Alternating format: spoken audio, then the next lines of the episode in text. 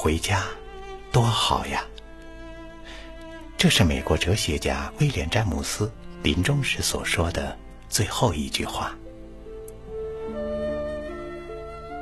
一九零七年，威廉辞去了哈佛大学的教职，开始了他计划中的欧洲之旅。所到之处，欢迎伟大的威廉·詹姆斯教授的欢呼声不绝于耳。可是，再多的荣誉也无法填补离家的空虚，填补不了，他太想家了。三年后。当威廉终于乘上回美国的轮船，已是疲惫不堪。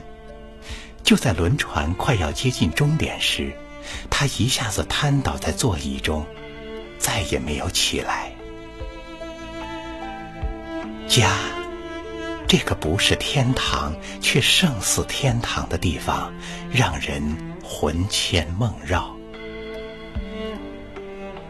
我曾不止一次的目睹过。春节期间，火车站和汽车站的热闹场面，长长的队伍从售票大厅一直蜿蜒到车站广场，甚至更远的地方。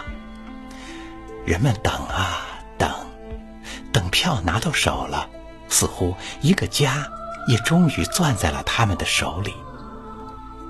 他们笑了，车上再挤也挤不掉他们的渴望，哪怕是单腿站着。对，只要车上能容得下一只脚，就能容得下他们对家的拥抱。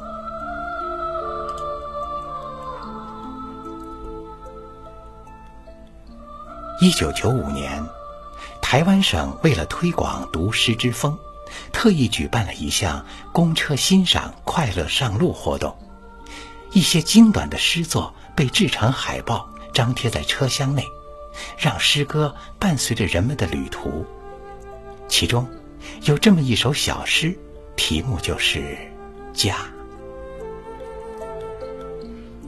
我的家就像铅笔盒，爸爸是铅笔，出外帮人写字赚钱；妈妈是橡皮，功课不对就帮我擦掉。我呢，就是铅笔爸爸。橡皮妈妈的小铅笔。这首诗的作者是一个十一岁的小女孩，名叫苏信。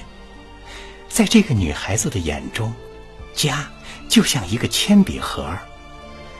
是啊，铅笔盒，多美好的比喻呀！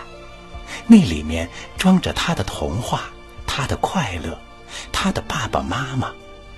如果谁要是拿走了这样一个铅笔盒，就等于拿走了他的心，以及在他心里面那个小小的却充满着无限温暖的人间天堂。